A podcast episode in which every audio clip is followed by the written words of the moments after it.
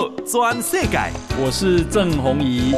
嘿，和你做伙来开讲。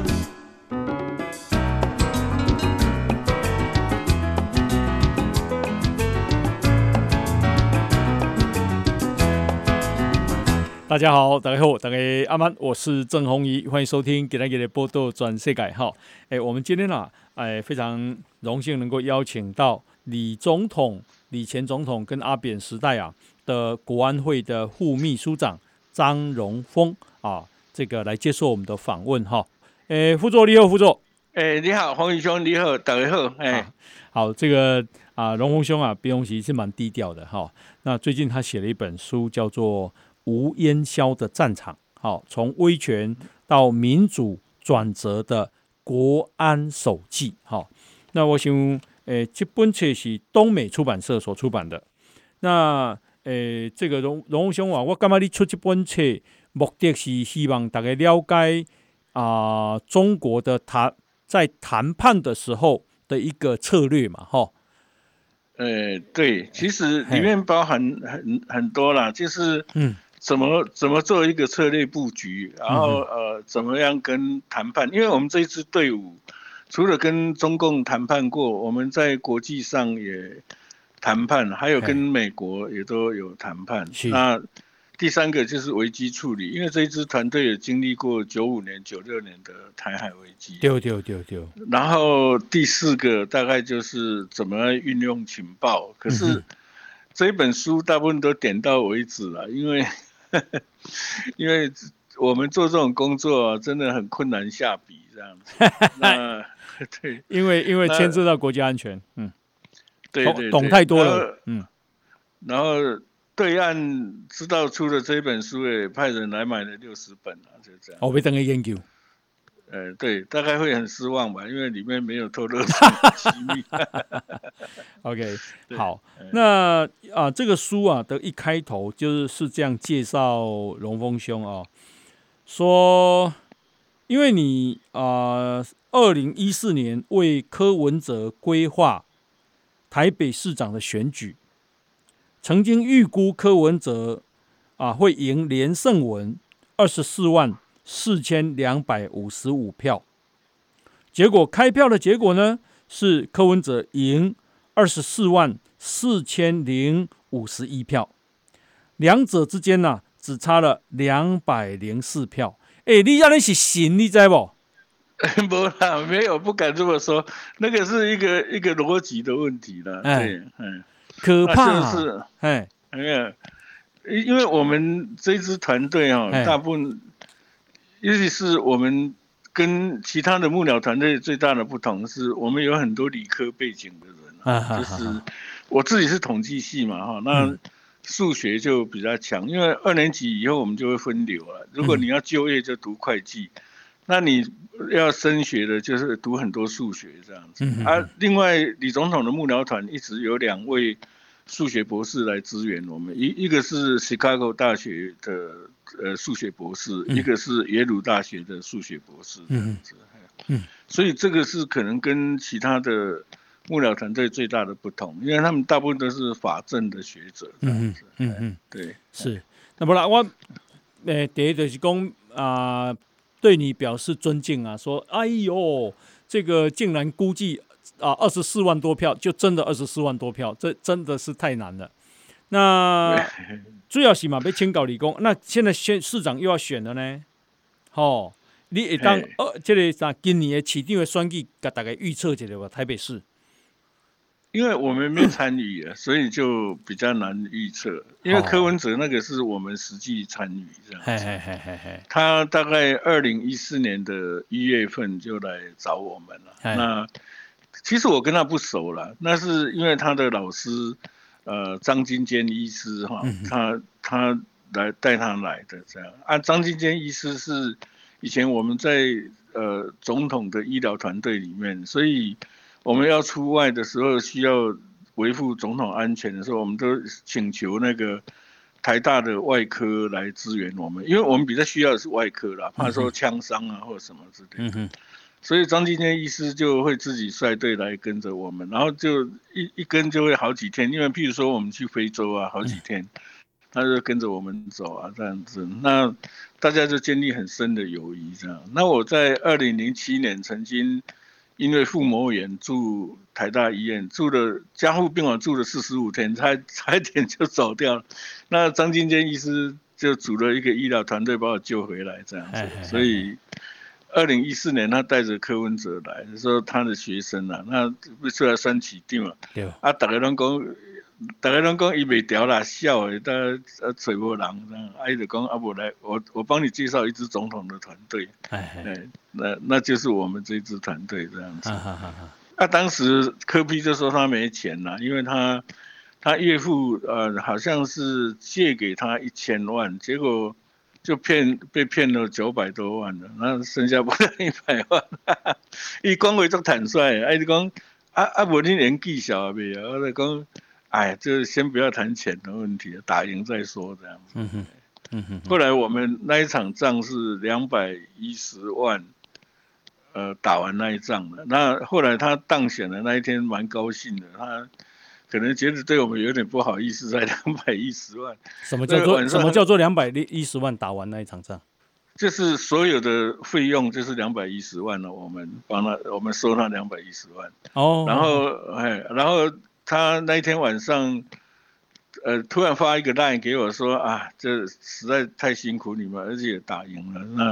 那，呃，你你再开一张发票给我，我我再给你五十万这样。所以那一场仗我们大概打了两百六十万这样子。哦，可是我我我跟他募的钱就不止这样的啦。不止啦，但是因为他们花费很多嘛，啊，我们这一支队伍是，呃，怎么讲呢？就是就。国安团队以前哈，在我们都是很低调的团队了，他对钱也比较看淡了。就是我们有一句话，就是财去人去嘛，就是说你要带领这种高风险的团队啊，就要肯花钱哈，但是才才会有人来嘛。那第二个就是穷家富路了，就是 你出去执行任务的时候不要太寒酸，被人家瞧不起这样子，所以。我们如果到日本的话，都会住那个呃比较好的饭店啊，或者什么，因为跟美国人来往，跟日本人来往，那回家就就就很省啊，穷的吃稀饭，大家也看不到啊，就是，呃，就是我我们就有一句话是穷家富路啊，就是说你出去是代表国家，所以你就一定要有有一定的的排场啊，这样，啊啊啊，啊，其其实回到。国内就省到不行了，就这样子。好好好，啊你你那个啊柯文哲啊选上了以后，那现在他已经两任了，对于满意度怎样？我想我我选上以后我就没有再参与这些，就没有什么评论了。就是因为我们这支队伍就平常都是在商场嘛，哈，因为。因为我们一成立的时候就决定不募款了，因为大部分政务官都是成立这种智库都要募款。嗯哼，但是这支队伍比较怎么讲？比较有自尊呐、啊，就是觉得放不下身段了。然后募募到后来就没有朋友啊，所以我们相信说我们的技术如果是真的够够硬的话，就进入市场。好，那从市场里面就有取之不绝的资源。嗯哼哼。但是如果我们这个技术是假的，那就在市市市场里面就阵亡了，那就没有了。嗯哼哼。但是我们现在已经十七年了，哎，那这支队伍我们从一开始没有 full time，没有全职的研究员，现在已经有十位全职的研究员。呀。那办公室也扩充扩充了两个办公室这样子。OK，这个。台湾战略模拟学会，你讲的是这个吗？对对对对对，嗯嗯嗯嗯，前的国安团队组成的啦，就是丁于洲秘书长啊，嗯、我啊，还有刘祥斌将军啊，对，还有呃赖幸远啊、嗯，还有一些以前老伙伴，是，嗯哼哼，对，嗯哼哼，大大概是这样。了解，哎呀，那你们啊、呃、做的这个成果是啊、呃、是受委托吗？呃，基本上我们不。不接政府的案子嘛，就是因为政府的案子交易成本很高嘛，你要去标啊或者什么，然后利润也很低，然后也会有人嫌言嫌语啊，就是说啊，你们就是靠以前政治人脉啊什么之类的，所以我们一律就走向私人的企业这样子啊，大部分都是比较大的企业的，嗯，因为小企业大概也用不到，那大部分大概都是台湾排前十名的企业会找我们这样子。嗯，对不起，那这些大企业，请你们来研究战略是什么样的战略？哦，很很很多很有意思的，就譬如说随便举一个好了，比较不敏感的，像乌克兰跟俄罗斯发生战争以后，那有有一个客户就说，他到底要做长期的避险还是短期的避险啊？因为这个打打下去以后，很多呃国际上的物资还有汇率都会受到影响，那到底要？速战速决呢，还是会拖很长？要长期或短期避险这样子？嗯、那我们就帮他做一个分析，这样子。嗯、那我们的分析跟呃，可能跟坊间的呃呃学术界有一点区别，因为我们这一支队伍都是战斗中成长，所以我们就把乌克兰的地图调出来，然后我们分析上面五个特质，一个是土质。它是全世界第二大的黑土平原啊。那黑土如果下雨或融雪的话，就会非常的泥泞，就就嘿。然后第二个就是植物，到底上面的植物是低静的还是高静的这样子。还有再来是水系，他们有两万多条的河流，那大概有一百多条是比较大的，而且是南北走向，流向亚速海跟黑海这样子。那另外一个就是人工建筑嘛，啊，大概有哪些城镇啊、人工建筑啊等等这样子啊。那所以我们大概分析五个嘛，就是土质、植物，然后山系，然后水系，然后人工建筑。那它的山大概是在西南部这边一点点，啊，那呃不是很高的山啊，所以基本上是一个大平原。那俄罗斯在它的东边嘛，它要打它的话，这么大的平原，最好的打法就是坦克，就是模仿二次世界大战的德国用闪电闪电战这样子。所以他们首先要打的是基辅了啊，就是呃打下他的首都，要树立一个傀儡政权这样子。那可是我们分析完这个以后，发现这个地方的确是。坦克很适合的活动的地方，但是有一个还要考虑到温度，所以我们去调出过去几年的这两个月份的平均温度，大概是摄氏零下十五度到十七度，也就是都是结坚冰了啊，所以坦克是的确可以过，没有错。好，那但是我们再调一下今年，今年是暖冬啊，所以他们平均的摄氏是七度。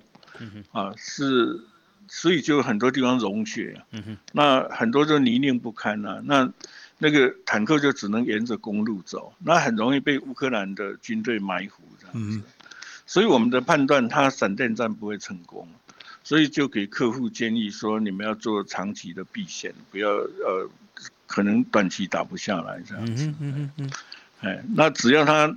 西西部的这一条跟波兰这一条的铁路，这个补给线没有断掉，航航班没有断掉，那个可能可以打很久这样子。嗯所以，是我我们的顾问就类似这种这种东西了。啊啊，这样子这样子怎么怎么下去？通常我们都是长期的的顾问啊，他们都是一年，比如说。雇佣我们多少这样子？嗯哼哼哼哼。那有的就另外在那个有一个客户不久前有一个谈判很重要的谈判，嗯哼，我们帮他规划了一个谈判的策略，结果省了两亿两亿五千多万。哦哦，哎，哇，这样就划算喽，值回票价。是啊，是啊，嗯。所以，所以我们也是这样生存下来，已经已经已经十七年了。那客户大部分都稳定了，就呃不需要去 sales 或者是做 marketing，就不需要去推销了哦。对对，因为因为做这个行业有四个成功的要素啦。嗯哼，第一个就是英文叫 integrity，就是正直的人格。嗯。正直，因为你你没有正直，人家不愿意把他的呃秘密告诉你嘛，因为怕你乱用嘛。啊，那那你这个正直的人格很容易建立一些口碑啦。然后第二个就是说你要有严谨的逻辑，所以我们不管做策略、做危机、做谈判，我们都有 SOP，都有很成熟的 SOP。那第三个就是要有丰富的经验，因为不是。所有的案子都可以用 SOP 套，那有些就需要要靠经验的判断。那第四个就是要有丰富的人脉，比如说美美国的人脉、日本的人脉，甚至对岸也有一些人脉这样子。那我们是靠这四个，然后建立口碑以后，这个没有办法做广告了，就是。就是广告，人家也不相信你啊，哈，那大部分都是客户的口碑啦。嗯，他们譬如说遇到问题，我们帮他解决了，那可能他的朋友也遇到了问题，就问说，哎，那你们，你你们有没有什么人比较可以来帮忙？他就会推荐我们。嗯嗯，哦，对，这个市市场上其实已已经有你们的口碑喽，哎呀。好，对，那我们啊，现在访问的呢是啊前国安会的副秘书长张荣峰啊。那荣丰兄啊，他是啊这个李前总统把他找去当幕僚团队。那后来呢，阿扁当总统的时候，让他继续担任啊国安会的副秘书长。不过后来啊，他大概三四年后他就退下来了。哈，好，那等一下回来继续跟你请教，好不好？好，好，来，我们先休息一下。转世界，郑弘仪和你做伙来开讲。好，呃，欢迎继续收听《波多转世界》。好，我是郑弘仪。啊，我们啊今天邀请到的呢是前国安会的副秘书长张荣丰。那荣丰兄啊写的这个书是吴嫣萧的战场，好，从威权到民主转折的国安手记。不过他现在也是台湾战略模拟学会的秘书长，好，秘书长嘛，哈。理事长哦，理事长哦，拍谁？对啊，秘书长像，秘书长是一个叫赖彦霖，一个年轻人哦。OK OK，我们等于是我们的 CEO 了，我们的执行长。了解了解哈。那呃，荣兄，那也这样签稿里不？所以啊，俄乌战争应该还会再打很久哈。嗯，看起来还有一阵子要打，因为他第一时间没有打下来以后。呃，你就会发现说，呃，其实美国、欧盟很多那个北约的都大部分都提供了情报或者是武器给他，啊，所以呃，其实同样的台海如果发生战争了，第一时间能够挺住，然后总统没有没有没有绕跑，我觉得士气就上来了，因为我们有看过一份民调，那个有一个呃。基金会它每年固定会向呃一百多个国家吧做调查，说如果呃你们呃国家发生战争，你愿不愿意上战场这样子啊，保卫自己的国家？那台湾大概还有六十几趴，那个乌克兰在战前大概好像是五十趴左右，嗯啊，但是他第一时间没有垮掉，然后泽伦斯基没有跑掉，嗯，所以现在士气就非常的高这样子，嗯哼，所以。第一集很重要，如果能够呃承受第一集，我觉得明星士气就会上来。嗯嗯嗯嗯，这个泽伦斯基很了不起啊！这个美国有跟他说会打会打，好，那我们可以提供你啊、嗯呃、这个撤退到美国来，好让你安居。结果他不愿意，他绝对不离开，他要跟这个乌克兰共生死。哇，整个国整个国家有这个人这么挺住，意志力这么坚强，这么有这么勇敢，大家就就开始这个。愿意保卫国家了，好，所以这个领导人最重要，很重要，对，嗯嗯嗯嗯，是。那可不可以请教你啊？呃，今年秋天啊，这个中国的二十大，习近平啊啊，在第三任的前后，你看会不会有什么对台湾会不会有什么动荡，有什么危险？我的判断是应该不会的，他还是以安定内部为主。虽然他现在几乎掌控了所有一切的权利啊，他利用那个。深化改革小组啊，掌控了国内所有的事情。其实大家看那个深化改革小组，看名称以为是只有经济，其实你看它有六大领域都是属于深化改革小组的。嗯嗯。然后第二个，它掌握了国安委，就是对外跟外事委员会，所以他是集内外权力于一身的人。嗯哼。那这个集内外权力于一身的人，他有一个问题啊，就是所有的事情都要他拍板定案嘛，哈，所以他的秘书室就变得很重要，要帮他排优先性。嗯，好像武汉肺炎为什么会扩张开来？我们有做一个研究嘛，因为当时他最优先的事情是跟美国川普政府签那个呃美国跟那个中国的贸易协定，大概是一月十五号嘛。然后，其实在一月初的时候，底下卫健委那些就已经有报告有有武汉肺炎，但是他没有排到最优先，所以等到一月十五号签完那个那个呃贸易协定以后，再派那个孙春兰啊下去武汉去视察，然后很快就封城了。但是他没有想到在一月呃十号吧，在那之前已经开始春运了。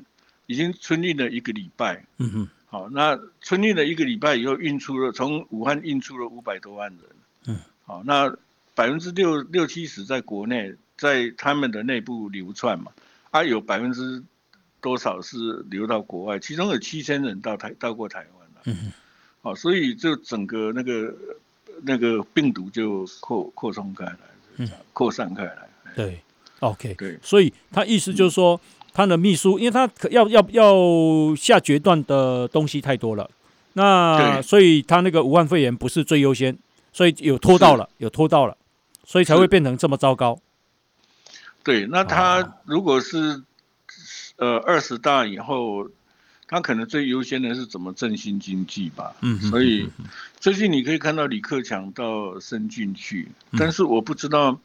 他去深圳的意义是象征性的还是什么？他有向邓小平的铜像致敬。嗯哼哼。那大概是经济不好。呃，也有一种猜测了，就是习近平不会接总书记，因为他们以前总书记就定下来就是十年，就是两任嘛，十年嘛。嗯哼哼。那一一种可能，如果他比较呃文雅一点的话，嗯，他。可能有两个，第一个他不接总书记，总书记就由李克强来接，但是他还是接国家主席跟，因为国家主席没有任期嘛，呃，已经过他修宪没有任期，军委主席，他只要抓住这两个，照样抓住权力，那总书记就会沦为秘书长了，好，那那或者是模仿毛泽东，就是修修改那个呃党章，就设。党主席制，毛泽东以前是党主席嘛，啊，那个总书记是邓小平嘛，邓小平等于是他的秘书长，嗯，所以他也怪邓小平说小事天天送，然后大事都不送了，就是这样，啊，对，那所以就就不知道了，或者是他更粗鲁一点，就直接接总书记，也没有人敢讲怎么样，嗯，完全要看他一念之间吧。那如果他啊、呃，这个开始第三任，很多人说他第三任就是要完成啊、呃，这个统一台湾。那么，甚至美国的这个啊，太、呃、印太司令部的司令也都这样讲。二零二七年之前，你让他跨界的代际，这个可能性都有了。事实上，呃，我觉得，我我觉得你如果看过呃蒋经国的日记，或者是。有一个林孝廷博士啊，他他写了蒋经国日记，全部看完，然后写了一本书，啊，那我自己跟过李登辉总统跟了十二年，其实台湾的总统就都是有点像勾践复国，啊呃，随时其实没有一刻可以喘息啊，所以我我是到了总统身边才知道，我们的国歌里面有一句树叶匪懈，我以前都搞不懂，我到了没没没没记得树叶匪懈，嗯。对，真的是这样。那包括我们这种做安全工作的也也是啊。我们睡觉的时候手机都开着，那手机通常响两不会超过三声，我们就会接起来这样子。所以，所以真的是很辛苦啊。那我的意思是说，我们没办法期待他，我们没办法期待他什么时候打我们，呃，那是他决定的。好，我我刚担任总统幕僚的时候，我做了一件。呃，我现在想起来有点愚蠢的事情，我我老是去请教人家说，解放军会不会打台湾这样子，好，然后这就有两派的人，有一派就跟你说绝对会打，好，那有一派人说绝对不会打。那到底是会打还是不会打？好，那我我就一直很困惑，一直我到美国去，然后遇到我的老师，他以前在呃尼克森的时候在国安会干过，嗯，那我就问他这个问题，他他他问我说，你为什么会问问我这个问题？我说，我担任总统的幕僚，我很关心到底解放军会不会打我们这样子，嗯，他说你问错问题了，啊，我说为什么？他说。解放军打不打你是主动权在他，你不应该问这个问题，你应该问自己说，解放军打你们的时候，你们有多强的意志力跟多强的军力要抵抗？他说这个才是你要关心的。所以我从那以后我就不再去问说解放军会不会打我们，而是说我们应该要做好各种准备这样子。那基本上台湾是一个守势部队嘛，因为我们不再反攻大陆了。所以，我们是守势部队。守势部队最困难的点在几个点：第一个，你不知道对手什么时候会打你；第二个，不知道用什么形式，不知道在什么地方打你。好，这个是守势部队最困扰的地方。那就是我们台语有有讲嘛，那过差几几斤，过差几米嘛，啊，做差几斤啊。好，就是说。你你你你随时在那边防备啊，随时戒备，可是他偷你只是一下子，所以了解对手是非常非常重要。那我们在我们的这一行里面有一个术语叫做序列情报，哦，就是 order of battlefield，就是战场序列，也就是说对方的行为模式，它是包括解放军的编制、组织、他的行为模式，还有他的人物志，还有他的训练等等，大概九个因素。这个你一定要非常的熟悉，那非常熟悉以后，你再去套上战场的环境，你大概可以猜出对方什么时候会采取什么样的行动。嗯哼，好，那这个是我过去在国安会，我们每半年一定要做一次的的的一个推演，这样子。哎，好，所以你叫我说，呃，现在回答二零。二七年会不会打？呃，除非因为我实在离开太久了，而且现在都在民间的那个，我们没有情报。但是我们那个时候，李总统那个时候，我们大概可以预测到对方的行为模式，或者是对方要作为，大概可以不夸张的说，我们可以预测到百分之八十到八十五。嗯嗯嗯嗯嗯嗯。所以像九六台海危机，我们提早就知道他应该会在三月五号宣布，呃，发射飞弹这样子。嗯嗯嗯对，是，类似这样。那台湾现在的防卫能力怎么样？我觉得双方的军力都有在增长了。嗯、像呃，中国现在已经有极音速的飞弹嘛，嗯、那个是很难防止的。没有，那包括那个飞飞弹防御系统都防不了，美国也防不了。嗯哼，好。啊，那个是东风十七型嘛，他们，他们呃，那个是打航母用的，东风二十一也可以打航母用的，好，所以他这一回的演习很清楚，他是在东岸发射了六颗吧，好，那个它的意义就是呃，其实他这一回的演习是一个很很完整的攻台的模拟演练，好，他首先有骇客嘛。嗯，好，就是骇客来影响你的基础设施啊，但是他这一回只是，呃，害到 Seven Eleven 啊，那个就是，跟你讲说我有这个能力，哈、那第二个就是向东岸发射东风型的飞弹，但是他没有发射东风十七跟二十一，因为他怕被收集到参数，所以他还是用旧的那个呃东风，呃几型的，东十五好像这一次是东十五，是十五跟九六年是一样的，嗯。然后这一波完毕以后，他在基隆跟诶高雄的外海又有一波的传统飞弹，嗯嗯嗯，这个就是模拟那个呃飞弹攻击我们的机场，还有港口基础设施，好，然后这一波过了以后，它就是海空一起海空军一起进犯，消灭我们的海空军，然后最后没有海空军底下。他海军陆战队就会在台湾登陆，而且登陆的点不会只有一个点，应该有三个点到四个点啊，比如说北中南，然后东东部也有。然后从西部上来的就是城镇作战，那从东部上来就是山地作战。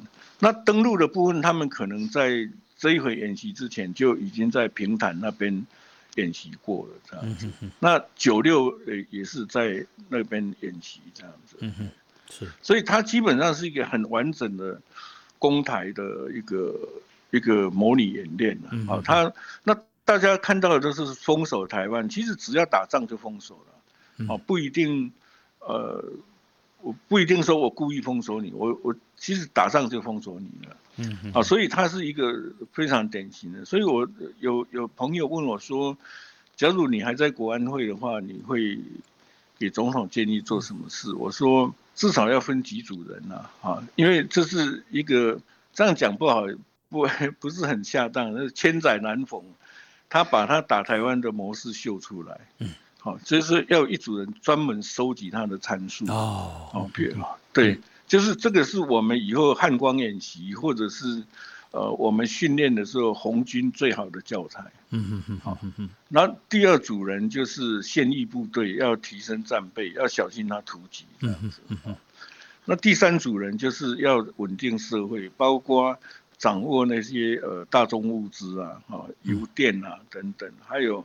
一个汇市跟股市的稳定措施，嗯，这个也应该有一组一一组人专门在做，嗯，然后另外第第四组人就是那个骇客，嗯，哦，他他到底评估他们骇客的能力啊，哦，或者是呃，到底他们骇客的攻击是是怎么样？那那第最后一个就是最后第五组人就是跟美日的沟通了，就是这样。是，哎，我我是，这是我朋友问我了。我说我如果在还在国安会，我一定会做这五件事情。对，是，哎，我们啊现在访问的是啊这个国安会的前啊副秘书长哈张荣峰。那荣丰兄啊，他现在也是台湾战略模拟学会的理事长。哈，诶，其实荣丰兄经历过的事情非常多了啊，因为在那么重要的职位，好，那那么久。一九八八年被李前总统延揽为总统的幕僚之后，他直到二零零三年啊，阿扁当总统的一段时间，他才离开。那么换句话说，你在啊政府部门啊都这个参与国家安全事务长达十五年多呢，对吧？哈，嗯，差不多。对对对，那啊，所以呢啊，这个他今天啊利用他啊出书的机会，从烟消的战场啊。无烟消的战场，从威权到民主转折的国安手记。那等一下来请教他，就是说，因为中国啊有一个叫做反介入，因为他也怕美国介入，他一就是因为美国介入，所以他一直没有办法拿下台湾。那中国有一个反介入，那到底啊美国的态度怎么样？中国的反介入能力如何？等一下再来继续请教一下这个啊荣宏兄，好不好？好，那我们先休息一下，进广告。全世界，郑弘仪喊你最伙来开讲。好啊、呃，欢迎继续收听《波多转世界》哈，我是郑弘仪啊。我们今天邀请到的是前国安会的副秘书长张荣丰啊，现在啊是台湾战略模拟学会的理事长。荣丰兄，诶，我想请教你啊，因为啊八月初啊八月四号到八月七号，那么中国啊对台湾实施。实弹演习啊，有一点把台湾封锁了哈。很多人说这个好像啊，中国已经改变了啊过去两岸的现状啊，有一个新的现状出来了哈。那你看有这个新现状有改变吗？我在书里面有提到说，其实台湾的问题是一个国际的关系，嗯，它其实是一个赛局的关系，或者中国真的博弈的关系。那我里面有提到一个。呃，纳许均衡啊，叫中纳许的均衡。那其实每天这三方的主角，其实包括四方啊，日本，每天都想要改变这个这个纳许均衡点。嗯，好，每天都，但是因为力量还不够去改变它。那我刚刚讲了，你问我说，到底呃中共有没有改变这个？中中共当然这几年呃军事有长足的进步，这个我们不可否认。但是台湾的防御能力也同样的有增长，譬如说我们有超音速的呃反舰飞弹，啊，那我们有地对地的飞弹，我们有巡弋飞弹等等，这在九六年我们是没有的。所以九六年以后，我我们下定决心一定要发展攻击性的武器，这样子。所以双方力量都有提升了。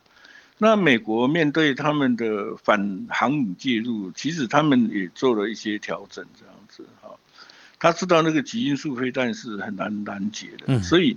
基本上，他航母不再靠近第一岛链，好，就是会在第一，这就是在射程外。但是他们海军陆战队已经这两三年来都已经改编了，因为他过去海军陆战队在中东、阿富汗打了太多仗，以后变成一个陆军了，因为都有配坦克啊什么，就不太多的重装备。他现在回到海洋以后，他把海军陆战队就是。编成小组化，一一组大概九十几个人或八十几个人这样子，但是都配备了战略性的武器，譬如说，他们这种小组会配配备反舰飞弹啊，甚至巡弋飞弹啊，哈等等等，所以他们针对像南海，他们。中国建的那些岛屿，他们可能一个小队上去把他们整个消灭掉以后就撤走了，嗯、就这样子。嗯，他们也改变了他们的策略。然后第一岛链他们并没有放弃啊，他们会强化第一岛链的这些国家的防御能力。嗯哼，好，就是可能像台湾，他们可能希望台湾，所以你最近可以看到很多报纸嘛，他他希望我们延长疫期嘛。嗯。因为阿扁把它改成十个月，马英九把它改成四个月，我们等于就是没有后备军人了。嗯，好，那他们希望我们一起能够延长到一年左右，而且整个服役的那个训练的内容要改，太落伍了。嗯嗯，再来就是要买一些便宜但是有用的防卫武器，啊，譬如说智慧型的水雷。嗯，好，智慧型的水雷，它一布雷以后就会藏起来。就会沉下去，然后设的参数，对方的船舰过来，它会浮起来把它炸掉。所以你要排雷，要要对方要排雷是很困难。那我们要布雷是很简单的，用飞机飞几趟，它就可以再重新。他们也很希望我们能够大量的买刺针飞弹的，因为对方除了除了一般的战斗机战斗机会过来以外，其实武装直升机载着特战部队的下来，这个是。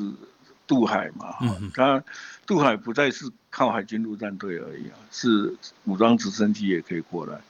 那如果有刺针飞弹的话，对付那个武装直升机是最好的这样子。然后他们还半开玩笑了，他们就说，呃，如果你们后备军人训练来不及，就把刺针飞弹发到每个派出所啊。他说你们派出所密布在全台湾，然后那。那必要的时候，警察可以拿着那个刺针飞弹把对方的武装直升机干掉，这样子。嗯哼，这这个大概是他的新的策略了，就是强化第一第一岛链的国家的防卫能力，然后他们撤到也没有撤，他们就是往后撤一点，然后整个海军陆战队等于小组化，然后配备战略性的武器，这样就具有那种突击的能力。嗯嗯。对，所以你刚刚讲，呃，中国在南海建那些岛礁的军事基地，其实美国派一个组，你刚刚讲大概九十个人去就可以把它摧毁了，哈。一个岛啊，就是他要摧毁它并不难，不难哦。我他花很多钱盖那些呢。是啊，这这个这个其实美国人在打这个，在二次世界大战就打日本，就是利用这种跳岛的的战术嘛。嗯嗯，他就是。用用用那个攻下来以后，然后再继续。如果对方有机场，攻下来以后占领了，然后他的飞机就进驻，然后再攻下一个岛这样子。嗯嗯嗯嗯嗯。啊，对于那些没有机场的岛，他就放过了，反正没有利用价值啊。嗯啊，他没办法补给，那守军就会困死啊，就这样。嗯哼。日本态度会怎么样？日本比较难判断，因为他们虽然有日美安保条约，但是。他顶多就是担任后勤的工作了。那因为安倍在的时候想要修宪，但是安倍也被暗杀了嘛，所以这个到底以后怎么走不知道。哎，嗯哼，对，台湾的战略地位其实很重要，非常重要。嗯因为什么？因为早期的克林顿政府是呃，他们对中国是既围堵又交往，他们希望透过交往把它引到国际上，就是呃引入国际，然后接受国际的呃秩序的规范。好，那另外一个就是因为经济发展以后带来了民主化。那如果是这个结局的话，他们对台湾是统是独就不重要了。哎，因为既然中国民主化，你要统要独都无所谓了。但是到川普以后开始，他发现，呃，中国并没有在他们的交往策略下改变，而且利用偷盗的高科技做了更独裁的统治。所以这个让他们警觉以后。川普开始针对中国开始美中对抗了，那现在拜登政府也是嘛。那一旦这个对抗的话，台湾的战略地位就非常重要。因为一般的人以为台湾重要的是台湾海峡，其实不是，是巴士海峡。因为你从那个中东那边，你从荷姆兹海峡过来到印度洋，然后透到马六甲海峡进入南海，然后再往。那个太平洋走的时候，一定要经过巴士海峡。嗯，好，所以你如果看那个卫星的图，船的分布，印油的船几乎都是走这一条线。嗯嗯，好，那你如果台湾被中国控制的话，美国要进入呃南海，韩国、日本要进入都很困难。嗯，这巴士海峡是中国控制嘛。嗯嗯，啊，所以台湾的战略地位就变得。非常非常的重要，这样。嗯嗯嗯嗯，是是。对。那呃，所所以你看，那个疫我们的疫期应该要要延长，我们应该采取征兵制吗？我认为是应该要征兵制啦。嗯嗯。当时阿扁他们应该都是选票的考虑了，嗯，所以就把一期缩短成十个月。嗯。那马英九他们更是缩短成四个月。嗯。但是国防都是一个公共财嘛，哈。啊，希望别人去当兵，自己不要当兵。嗯嗯嗯嗯。那各有利弊啦。木来的兵他是比较专业，效率比较高。嗯。好，因为他整天都在训练嘛。对。他这是他的职业嘛。那征兵是公平，但是效率可能会比较差。嗯哼。好，那所以过去蒋家时代是征募合一嘛。嗯哼。好，军官，军官都是募来的嘛。好，哎，那。我们都是征兵嘛，嗯哼，好，那征兵有一个好处就是比较有国家的观念了，因为你当过兵以后，你比较有国家的观念。那另外一个，你有起码的那个战斗的意识，这样子啊，所以暂时动员起来的话，你还有一支可靠的后备军人，这样子。只是说我们的那个训练太老化了，因为我们被孤立了很多年了，跟呃外国的军队交往交流很少。嗯，虽然有人去读西点啊什么，但是回来就像撒在游泳池的一一小撮盐一样，看不到。嗯嗯嗯嗯，所以我我是觉得说要全盘的去检讨整个训练的，而且我们应该真讲的白一点，我们要带着敌情练兵了。嗯嗯，就是说中共怎么打我们，我们是专门针对他来打。嗯嗯嗯哦，比如说对方如果是一定用武装直升机过来，那我们士兵至少要学会操作那个刺针飞弹，嗯啊，类似这样。是，所以带着敌情练兵是非常重要，这是守势部队一定要做的。嗯嗯，如果恢复征兵，要不要男女皆兵？要看呐、啊，就是因为以色列人口比较少嘛，对，他们是男女皆兵啊。哎，我我在以色列待过，我知道，而且他们很会利用那个性别的微妙。嗯。他很多训练中心的士官都是女女女士官，嗯，好，然后让男生去受训，就是说，人家女士官都做得到，你为什么做不到？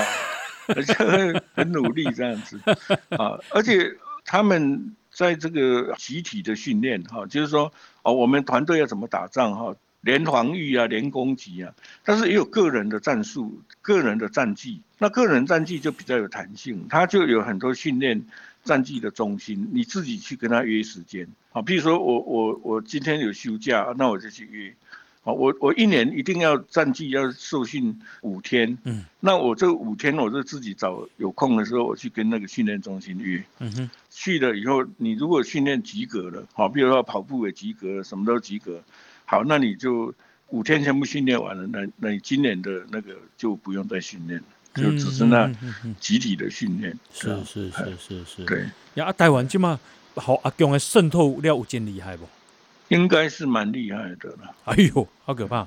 台湾毕竟是一个民主国家嘛，嗯、那而且我们有很多法律没有什么修改嘛。嗯、上次有抓到一个很大的间谍网，嗯、那个主事者是一个大陆来的嘛，一个一个军人嘛，他只被判了三年而已啊，嗯、后来关了两年来假释了，嗯、就这样子。是中共他们一判都是二十年以上，嗯，而且他们是终身追系的，就是这样。嗯所以，我们即便要跟人家换服，我们都没有没有筹码。嗯嗯嗯嗯嗯，对。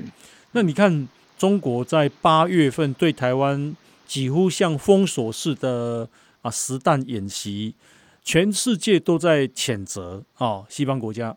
那唯独中国国民党现在又派了一个团，夏立言副主席，然后朱立伦的小舅子啊，他们的大陆部主任，那么去会了张志军。啊，也跟这个啊刘杰一视讯，你觉得这个事情到底是你是怎么评估的？我觉得这当然是很不恰当了，嗯，就是说，就是我我觉得台湾的人有一点天真了，嗯，他们认为可以跟共产党谈判啊，嗯，那也也有人认为说可以可以跟可以共跟共产党敲代机，嗯，就是就是说。以为自己很会敲代机，就会去乔。然后，所以你看，在一九九一年我们终止动员戡乱以后，有很多人陆续跑到北京去，就是要当那个季辛吉嘛。好啊，每一个人都都没有人做钱啊，他就自己带着自己的理念去，人家领导人面前讲了一套，然后回来都会说。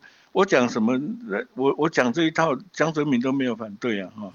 那我我有时候我实在忍不住，我就说，人家不是没有反对，人家是觉得你是 nobody，懒得理你。